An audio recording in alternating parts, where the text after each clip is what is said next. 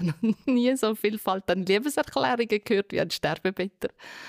Das ist etwas Wunderschönes. Und spannend finde ich, dass in unserem Team global so plus minus 50 sind. Wirklich? Ist das eine Einstellungsbedingung hier? Nicht einmal, aber einfach, es ist, glaub, ich kann ja noch von mir schwätzen, aber ich denke, glaub, wenn ich ganz jung gewesen wäre, hätte es mich vielleicht wahrscheinlich überfordert. Einfach die Dichte. Oder mit bis zu drei Todesfällen pro Tag. Als ich mal angefangen habe als Spitalseelsorger, hatte ich in der ersten Woche schon so viel gehabt wie vor 20 Jahren. Wirkliche Sterbebegleitungen. Die ich dort relativ selten hatte. Und da ist das einfach ganz eine andere Dichte auch und ist ein Zentrumsspital und, und darum auch eine Herausforderung. Wo ich froh bin, habe ich schon das Alter, das ich jetzt habe und auch die Ressourcen.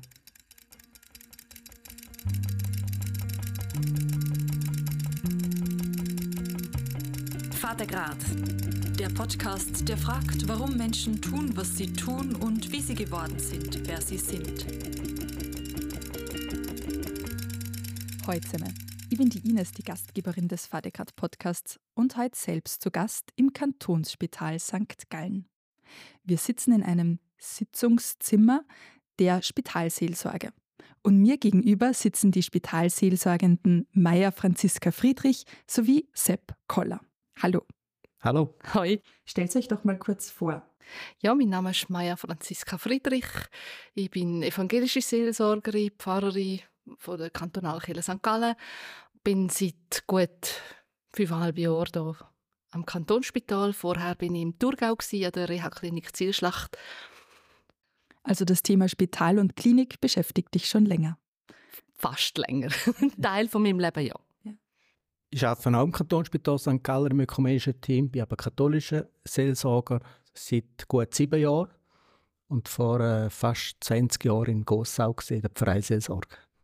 Du hast von der Pfarreiseelsorge hin zur Spezialseelsorge, zur Spitalseelsorge gewechselt. Das Motto unseres Podcasts ist, wir fragen Menschen, warum sie tun, was sie tun. Und das passt auch gut hier in der Spitalseelsorge. Warum macht sie das überhaupt? Ich finde vor allem einfach gut, dass das Kantonsspital Patientinnen und Patienten als ganzheitliche Menschen auch einfach behandelt. Und zu einem ganzheitlichen Mensch gehört auch nebst dem somatischen oder dem körperlichen halt auch ein Geist, eine Psyche, eine Seele. Und darum sind wir ein Teil des Behandlungsteams, wo eben den Menschen auch ganzheitlich begleiten In Ergänzung natürlich auch zu allen anderen Professionen. Und darum wäre das sehr sinnvoll, dass es Spitalsaison gibt. Maja Franziska, was tragt ihr als Spitalseelsorgende zur ganzheitlichen Genesung der PatientInnen bei? Es gibt ja diverse Studien auch, die zeigen, dass Menschen, die in irgendeiner Form Glauben leben, pflegen, eine Ressource haben, wo sie schneller oder besser genesen oder auch gesünder sein. Und unsere Aufgabe ist es, sie genau dort drin auch zu unterstützen. Oder auch bei Menschen, wo das vielleicht nicht so greifbar da ist oder bewusst in ihrem Leben, dass wir es mit ihnen führen suchen und die Ressource beleben, dass sie an die Quellen anzapfen und nutzen für ihren Lebensweg. Der zweite Teil unseres Podcasts-Mottos lautet, wir fragen Menschen, wie sie geworden sind, wer sie sind. Wie wurdest du Spitalseelsorgerin? Also mein Weg ist ein bisschen illegal. Jetzt kommt's raus. Jetzt kommt's raus. Nein, ist natürlich offen. Ich bin auf eine Art Ökumene in Person. Ich bin reformiert aufgewachsen. Mein theologischer Werdegang habe ich in der evangelisch-methodistischen Kirche gemacht. Zu meinen prägenden Personen gehören katholische Priester, da bin ich immer schon so unterwegs gewesen. Ich habe mit meinem Mann das evangelisch-methodistische Pfarramt teilt und dann einen ganz anderen Weg eingeschlagen. Ich habe Ausbildungen gemacht im Bereich Trauma, Coaching und Therapie und habe auch länger auf diesem Bereich geschafft und bin dann wirklich so ein bisschen zufällig bei dieser Stelle in Zielschlacht gelandet und die Reformierkirche hat festgestellt, oh, wir haben ein Problem ich habe dann in zwei Jahren noch im Killerrecht Genüge getan und bin jetzt legal Spitalseelsorgerin. Du hast die Ausbildung nachgeholt. Ausbildungen, die ich kann, sind mir mehr als anerkannt worden. Es sind mehr formale Sachen gewesen. Sepp, warum hast du nach 20 Jahren in der Pfarreiseelsorge beschlossen, Spitalseelsorger zu werden? Ja, in der Pfarreiseelsorge unter anderem auch in Altersheimen oder Pflegeheimen geschafft, respektive Gottesdienst gefeiert, Leute besucht und dann gemerkt, so in der Auseinandersetzung, zum Beispiel auch mit demenzkranken Menschen, aber auch anderen, dass ich das Gefühl hatte, ich will noch ein bisschen mehr wissen, respektive mich noch ein bisschen ausbilden. Ich hatte die Möglichkeit, im Rahmen von meinem Bildungsurlaub einen CBT-Kurs machen habe dann gerade zwei lange CBT-Kurse gemacht und noch einen DAS-Abschluss können machen. Diese crazy Abkürzung. CBT ist äh, wörtlich übersetzt als Clinical Pastoral Training und ist eigentlich ein Ausbildungsweg für Spitalseelsorge, aber auch für andere kategoriale Seelsorge-Ausbildungen. Ja, und den DAS konnte ich dann an der Uni Bern machen, aber dann auch im Basel Kantonsspital, in Winterthur im Spital die Praktiken und dann im Bereich Palliativcare aber auch Theater geschrieben. Und so dann ihren Bezug bekommen. Und da haben sie glaube ich, im Spital gehört oder meine Kolleginnen und Kollegen von damals. Und bin dann angefragt worden wegen Aushilfe. Und habe fast drei Jahre lang punktuell Aushilfe gemacht. Und dann irgendwann hat mein Vorgänger angeläutet, er wird sich ein Jahr früher pensionieren lassen, ob das nicht etwas wäre für mich. Und dann ist das so entstanden, dass ich dann noch am Schluss da gelandet bin. Und jetzt bist du schon seit 2016 hier. Ich sehe also, es ist ähm, nur in Anführungszeichen das Theologiestudium genügt nicht, um Spitalseelsorgerin oder Seelsorger zu werden. Es braucht auch Fachausbildungen noch zusätzlich ähm, in der Begleitung für die PatientInnen oder in der Traumabegleitung und so weiter. Ein typischer Arbeitstag als Spitalseelsorgerin. Gibt es den, Maya Franziska? Und du hast ihn miterlebt. Wir sind da, ich komme drin rein und Sepp und ich fangen da reden über Zeug, wo gerade aktuell reingekommen ist, per Mail oder auch Telefon, wo einfach gerade ist. aufgebaut für den Podcast, alles Equipment aufgestellt und ihr habt schon begonnen, den Tag zu organisieren. Genau, und halt sehr tagesaktuell. Ich trage das Telefon an mir, es könnte jederzeit ein Anruf kommen, weil ich den Pickendienst habe. Dann bestimmt der Pickenruf oder Pickenruf meinen Tag. Ich habe mir natürlich schon irgendeinen Plan gemacht. Es gibt auch alles, was sind. Jetzt heute Nachmittag habe ich auf der Palliativstation zuerst mal eine Verschnaufpause, nennen wir es. Es ist etwas, ein Anlass von einer halben Stunde für die Pflege, für das Team wo sie sich können reflektieren können, wo sie verschnaufen können, mir irgendetwas beitragen zum Auftanken. Du hast den Piquet-Dienst erwähnt. Was könnte jetzt zum Beispiel für einen Anruf kommen und was machst du dann? Es kann sein, dass aus Intensivstationen, das ist so ein üblicher Verdächtiger, oder auf Stationen, gerade im Sterben liegt oder in einer kritischen Situation ist, wo es darum geht, die Person oder auch die Angehörigen zu begleiten. Und da habe ich meistens, bis ich dort stand, keine Ahnung, was mich an, was ich da wieder treffe, mit was wir dann umgehen müssen. Also ich muss können gehen und etwas anderes machen und sehr offen. Also ich muss in der Kürze eine grosse Weite und Offenheit haben für egal was ist. Sepp, was gehört sonst noch so zu euren Aufgaben? Neben dem Piquet-Dienst und den Verschnaufpausen für die Mitarbeitenden? Ja, Maja Franziska hat es auch angetönt, wir sind für drei Gruppen zuständig, eben für Patientinnen und Patienten, aber auch für Angehörige und für das Personal. Und in diesen Bereich gibt es eben verschiedene Anfragen, oder dann, wo dann manchmal geplant sind, aber andere, die sehr kurzfristig kommen.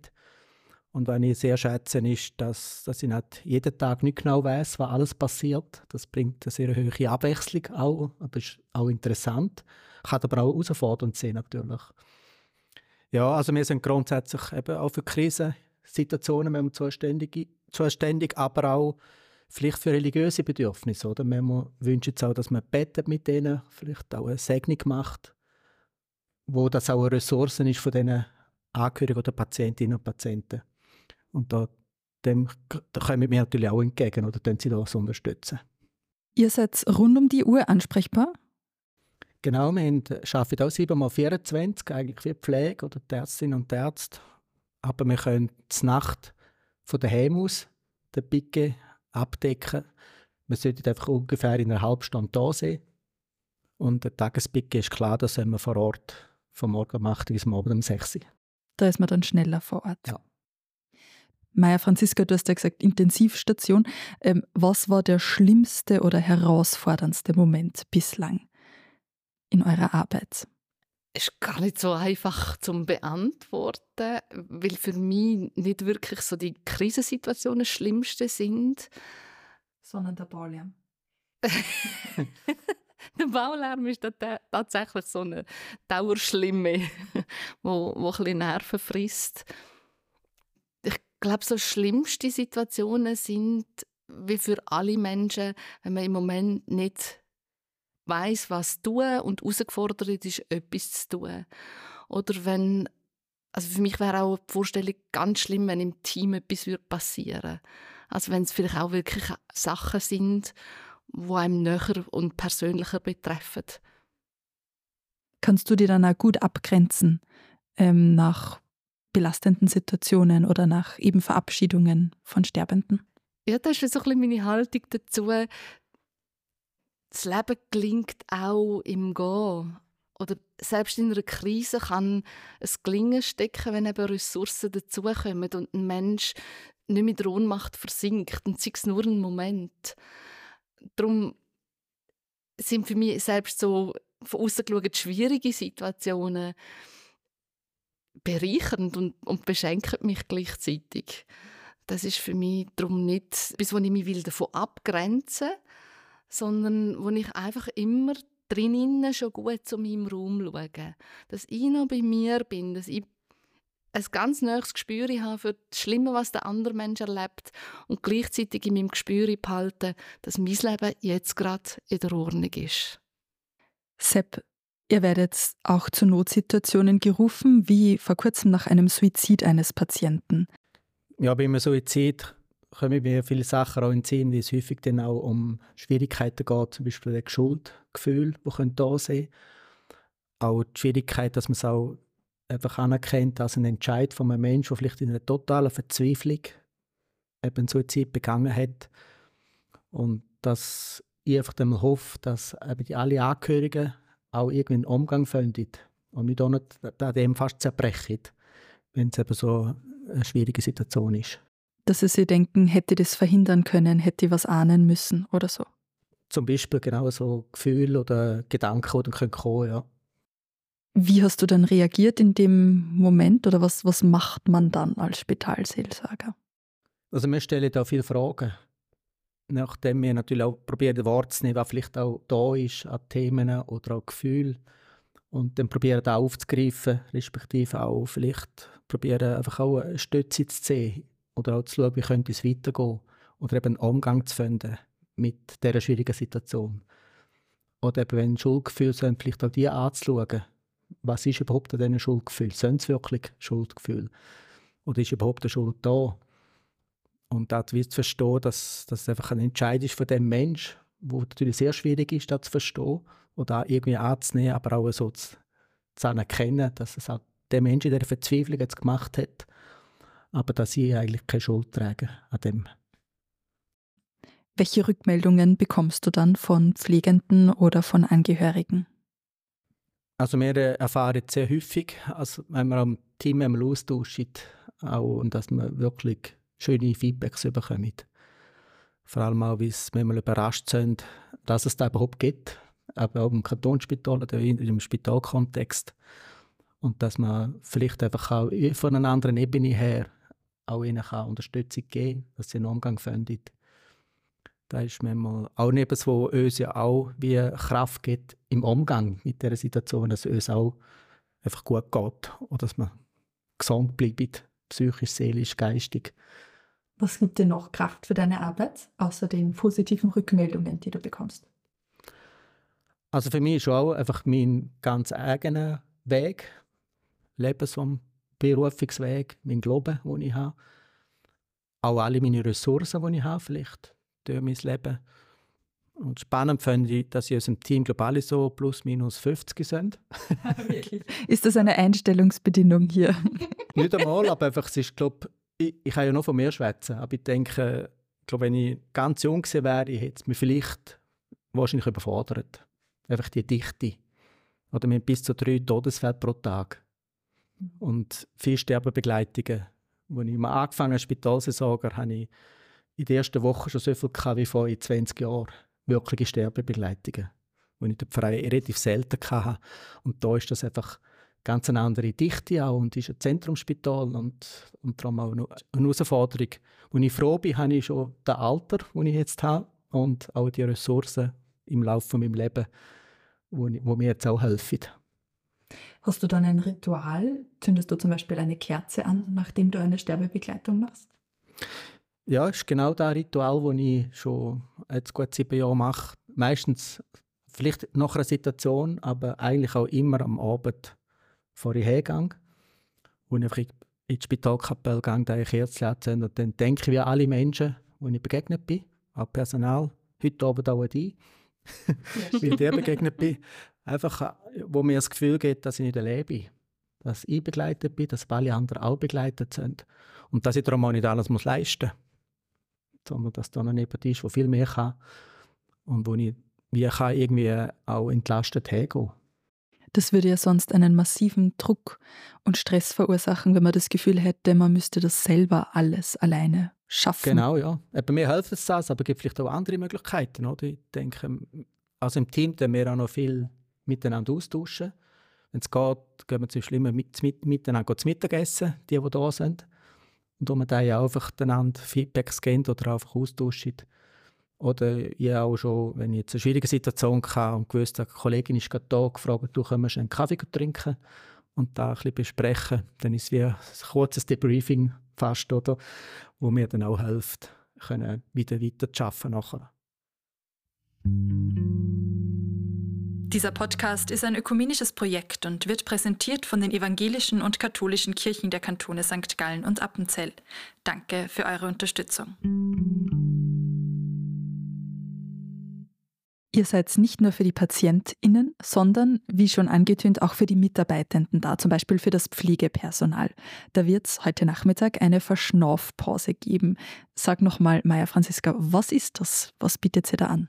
Das ist ein Nachfolgeformat vom Wellness für die Seele auf der Palliativstation, wo wir ursprünglich auch nochmal so zurückgeschaut haben auf die Verstorbenen vom letzten Monat, weil das liegt ein bisschen der Natur der Sache, dass dort mehr Leute sterben als auf anderen Stationen. Palliativstation heißt ganz kurz? Das sind Menschen, die eine palliative, nicht mehr eine kurative Betreuung bekommen. Das heißt Menschen, die chronisch krank sind, die man nicht mehr heilen kann und oft auch in der letzten Lebensphase sind und sterben. Das bedeutet palliativ und das ist eine umsorgende, symptomlindernde Behandlung, wo sehr ganzheitlich, darum auch Seelsorge fix im Konzept drinnen ist. Nicht nur für Patienten, sondern eben auch fürs Personal, fürs Team wo sie einfach mit dem, was sie gerade erleben, in der Arbeit, im Team, können da sein und etwas überkommen von uns. Ein Format, ein Raum, ein bisschen eine Gestaltung, für können auch Frust abladen und dass das nicht nur einfach in der Mitte ein grosser Kotzkübel ist, der dann stinkt allen, ist es unser, unser Ansatz, wie der Sepp auch schon gesagt hat, das in Verbindung zu bringen mit Ressourcen. Also was kann ich aus dem Kompost wieder gut auch wachsen und was brauche ich dazu und was habe ich dazu? Die Ressourcen sind ein wichtiges Thema, das höre ich schon raus. Ja. Haben die Angestellten überhaupt Zeit haben die überhaupt die zeitlichen Ressourcen für solche Angebote? Das wird nicht geschaffen. Das sind Stationsleitungen, insbesondere, die sagen, wir wollen das, die im Kontakt mit uns sind. Palliativstation ist natürlich eben vom Konzept her schon mal ein bisschen anders, aber es sind auch andere Stationen, die so auf uns zukommen und in ein weniger starker Frequenz so Angebote nutzen. Manchmal sind es auch punktuell, wenn etwas war, dass sie sagen, könnt ihr uns irgendwie so etwas geben. Das Kantonsspital war zuletzt immer wieder in den Medien, weil bis zu 400 Stellenprozente gestrichen wurden. Mitarbeitende protestieren und demonstrierten auch gegen diesen Stellenabbau. Wenn man zum Kantonsspital geht, hängt auch ein Plakat, ähm, das da den Unmut zum Ausdruck bringt. Das ist natürlich ein ganz schwieriges Thema gesehen und immer noch ein bisschen, der Stellenabbau. Und was wir können beitragen können, ist eigentlich einfach ein offenes Ohr, auch Empathie. Wir können auch nicht etwas erklären oder rechtfertigen. Und das ist auch das, was wir erfüllen können. Und darum sind wir auch für das da. Und da sind wir natürlich auch wahr, dass viele verunsichert sind, auch traurig sind, belastet, bis natürlich viele Kolleginnen und Kollegen erleben, die gekündigt worden ist. Maja Franziska, wie versuchst du da zu helfen? Auch mit dem offenen Ohr zu hören, auch wirklich Feedback geben. Ich habe wirklich jemanden erlebt, der nächstes Jahr das 40-jährige Jubiläum hätte, entlassen worden ist. Und wie sie, Pflegefachfrau, sagt, also die Reaktionen, muss ich dazu fügen, sind sehr unterschiedlich gewesen. Ein Teil, die gekündigt wurden, sind, sind ab Stunde weg gewesen, freigestellt oder krankgeschrieben. Andere bleiben noch mit, mit unterschiedlicher Verfasstheit. Und sie eben hat wirklich gesagt, ich habe hier angefangen, will ich meine Zeit, meine Kraft und meine Fähigkeiten für Patienten geben. Ich bin da für Patienten. Das mache ich bis zur letzten Stunde. Da ziehe ich meinen Hut. Es ist natürlich ein Weg, den sie gemacht hat, um das zu sagen. Aber so Wege dürfen zu begleiten, ist also es hat wirklich so den Hennenhaut-Effekt. Das berührt sehr. Ja. Wie geht es für diese Frau jetzt weiter? Weißt du das schon? Sie hat Pläne genau, wo sie für sich einfach nochmal über ihr Lebensbuch gegangen ist, was jetzt wichtig ist. Und aus dieser Verbindung mit sich selber, wo sie weiß, für was mache ich das und für was mache ich das nächste, findet, hat sie gesagt, geht es für mich gut weiter. Sehr schön. Müsst ihr als Spitalseelsorgende um eure Stellen fürchten? Wir müssen nicht direkt um unsere Stellen fürchten, weil unsere Stellen sind im Rahmen von einem Vertrag vom Kantonsspital mit beiden Kantonalkirchen. Der ist vor letztes Jahr oder vorletztes Jahr nochmal wieder überarbeitet worden und nochmal bestätigt worden. Und den kann man ja auch nicht einfach so brechen. Es gibt Diskussionen über, wie unsere Stellen finanziert werden sollen. Jetzt zahlt das Kantonsspital unsere Löhne.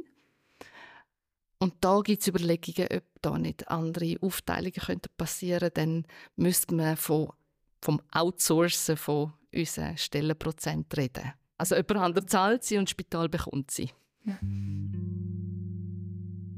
Die Spitalskapelle im Kantonsspital St. Gallen sieht anders aus als so die durchschnittliche Kirche. Es sind zum Beispiel keine Bänke drin, damit man Spitalsbetten reinstellen kann. Was ist noch anders, Sepp? Wir haben vor einigen Jahren die Spitalkapelle renovieren, das heißt, weil sie zu einer ökumenischen Kapelle geworden ist. Vorher war sie? Katholisch. Aha. Und die Evangelischen haben im Foyer, das ist ein Nebenbau gesehen, gefeiert, aber der ist abgebrochen worden. die Baustelle wieder? Da haben sie keinen Raum mehr gehabt und dann haben wir eben entschieden, dass wir aus der katholischen Kapelle dort mal eine ökumenische Kapelle machen. Und in dieser Renovation haben wir auch dann überlegt, wie können wir auch der Realität am Spital auch gerechter werden. Weil wir haben ja nicht nur Christinnen und Christen da, sondern auch andere Religionen. Und darum hat es an der Rückwand vier Nischen mit den Weltreligionen, mit dem Islam, Judentum, Buddhismus und Hinduismus. Und darum ist es jetzt eine, wie eine ökumenisch-christliche Kapelle mit Gastfreundschaft der Weltreligionen. Wenn ihr diese Kapelle sehen wollt, dann schaut auf unserem Instagram-Kanal vorbei, fadegrad-podcast. Da werde ich euch nur Fotos und Videos von dieser Kapelle und den Fenstern für die Religionen zeigen. Was macht ihr jetzt, wenn beim Picketdienst jemand anruft und sagt, ich habe hier einen muslimischen Patienten? Könnt ihr kommen? Ich hatte das gerade letztens im Nachtpicket. Am Abend bin ich angerufen worden von der Station. Da wünsche ich einen Angehörigen Begleitung. Ich habe dort noch nicht gewusst, dass es Muslime sind. Ich habe die Religion nicht gewusst. Ich bin gekommen. Und es ist um eine sterbende Patientin gegangen mit muslimischem Hintergrund schon lange in der Schweiz gelebt und da hat ein Sohn um seine Schwester Sorgen gehabt und darum einfach wollen, dass jemand für sie da ist. Das habe ich dann gemacht und das ist mit südländischem Temperament auch alles über die Bühne gegangen und ich habe dann einfach nachgefragt, braucht jetzt die sterbende Mutter etwas Spezielles noch vom, von einem muslimischen Seelsorger? Dann hätten wir dort die Möglichkeit, auf unsere muslimische Seelsorge zurückzugreifen wo per Vertrag auch da erreichbar ist, gerade in so Situationen, wo es das braucht. Und in dem Moment hat es einfach keine Rolle gespielt. Und es ist sehr schön gewesen, so über unsere Kerze, die dasjährige Osterkerze, Friede sei mit dir, auf den Frieden, wo wir interreligiös darauf hoffen, können zurückzugreifen. Mega schön. Ja. Welche Rituale bietet ihr an für Menschen, die sterben? Häufig eben, wenn wir gerufen werden, zum Beispiel zur Nacht auf der Intensivstation oder andere Stationen, wo eben dann auch Angehörige da sind, weil die auch gerufen worden sind, fragen wir meistens ja, was sie auch für Bedürfnisse sind, aber nur schon der Fakt, dass Spitalseelsorge aufgeboten wird oder gewünscht wird, ist häufig dann auch ein Wunsch nach einem Ritual. Und dass manchmal auch sie sagen, ja, die Patientin hat ganz viel Ressourcen im spirituellen Bereich. Er ist, glaube ich, ganz wichtig und darum, dass sie zum Beispiel eben noch wünscht, dass man mit bettet mit ihnen, dass man sie vielleicht auch segnet. Und wir tun das, das da mit dem Krankenöl sie segnen. Die Evangelischen haben auch ein ganz feines Öl, ein Rosenöl, glaube ich, wo sie auch so Segnungen machen. Also da sind wir auch ganz ähnlich in den Ritual unterwegs. Ich habe ein bisschen mein eigenes Öl, das aromatherapeutisch auch in der Sterbebegleitung genutzt wird. Mit dem Duft, der mit drinnen ist. Und ihr habt ja auch noch manchmal einen Duft dabei, einfach nochmal eine Sprache reinbringt, die nicht verbal ist und nicht kognitiv ist. Und bei diesem Ritual geht es genau um die Ebene vom Berühren, darum wirklich eine Segnung mit Öl, mit Berührung, von Zuspruch, wo die Stimme einen Klang hat, wo trägt. Die Worte dürfen da verschieden sein, wobei wir da im Segnen von Sterbenden auf den ganz alten Sterbesagen zurückgreifen, bevor es teilte Kirchen gegeben hat. Und das ist sehr etwas Verbindendes für die Menschen. Wie geht der? Ein Auszug. Gemein, das Ausnehmen. Also es greift zurück auf natürlich der Vater, der Schöpfer, der uns ins Leben gerufen hat, Christus, der Lebensbegleiter und Erlöser und Führer durch den Tod und der Heilige Geist als das belebend, begeisternde Element, das im Leben da war. Und dass Gott durch die Dunkelheit als Trinität vom Tod durchführt und bei sich aufnimmt und der Friede am Ende steht. Sehr schön. Und in der, weil wir nämlich Angehörige auch da sind, auch nachher am Lila, dass auch die Angehörigen Segen geben machen wir, glaube auch beide ja. so. Einfach, dass sie mir vielleicht neben sich sagen, Dank oder einen Wunsch oder auch in Stille, das nicht einfach nur einsegnet, sondern auch alle, die da dabei sind. Und, und das ist mir auch sehr tröstlich, ist meine Erfahrung hm. für die Angehörigen. Es ist häufig sehr berührend, was dann gesagt wird in Familien, wo wir manchmal auch mitbekommen haben, dass es Spannungen gibt und dass da Menschen mit oder ohne Wort berühren und eine Nähe leben, die mich erinnert an den Anfang des Lebens. Das ist einfach Nähe und Berührung. Was sagen die Angehörigen dann, zum Beispiel, wenn sie was sagen? Vielfach wirklich der Dank, du bist der beste Papa gewesen. Vielfach der Ausdruck von der Liebe in allen Variationen, die es gibt. Ich habe noch nie so Vielfalt an Liebeserklärungen gehört wie an Sterbebetter. Das ist etwas Wunderschönes. Und manchmal auch so das Benennen von prägenden gemeinsamen Momenten. Das kommt auch vor. Ich kann mir die Antwort auf meine nächste Frage von dem, was ich von euch gehört habe, schon denken. Aber ich stelle sie trotzdem mal. In der Pflege wird ja immer mehr automatisiert, Pflegeroboter und so weiter. Wird die Spitalseelsorge auch bald ersetzt durch Roboter oder künstliche Intelligenz? Sepp. Es gibt schon Roboter, aber mehr im Transportbereich, im Kanalsystem, wo, wo Waren transportiert werden. Hier im Kanton. Ja, also versuchsweise, aber da ist ich denke, dass das eingeführt wird.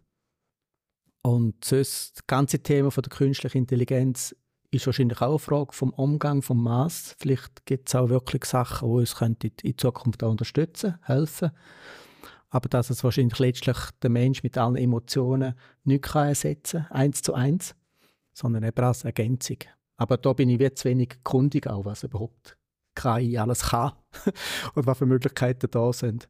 Und dass darum glaube ich, wichtig ist, dass man das auch wie alle Entwicklungen auch begleitet, vielleicht auch sogar aus ethischer Sicht auch begleitet, dass es eben kann am Mensch dienen und nicht ihn ersetzt. Maja Franziska, wenn du in neun Jahren in Pension gehst, wie sieht die Spitalseelsorge dann aus? Hoffentlich anders als jetzt und komm doch einfach schauen.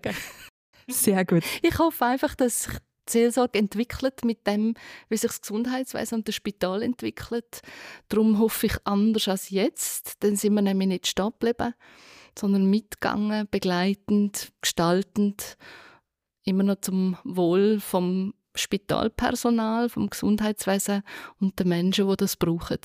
Dazu gehören auch immer mal wieder mir selber. Und dafür wünsche ich euch alles Gute. Danke für das Gespräch. Danke euch fürs Zuhören. Den Link zur Spitalseelsorge findet ihr auch in den Show Notes dieser Folge. Wenn euch die Folge gefallen hat, dann teilt den Link dazu gerne mit FreundInnen oder mit Bekannten. Und wenn ihr dem Podcast etwas Gutes tun wollt, dann lasst uns eine gute Bewertung in der Podcast-App eurer Wahl da, zum Beispiel auf Spotify oder Apple Podcasts. Macht es gut, eure Ines.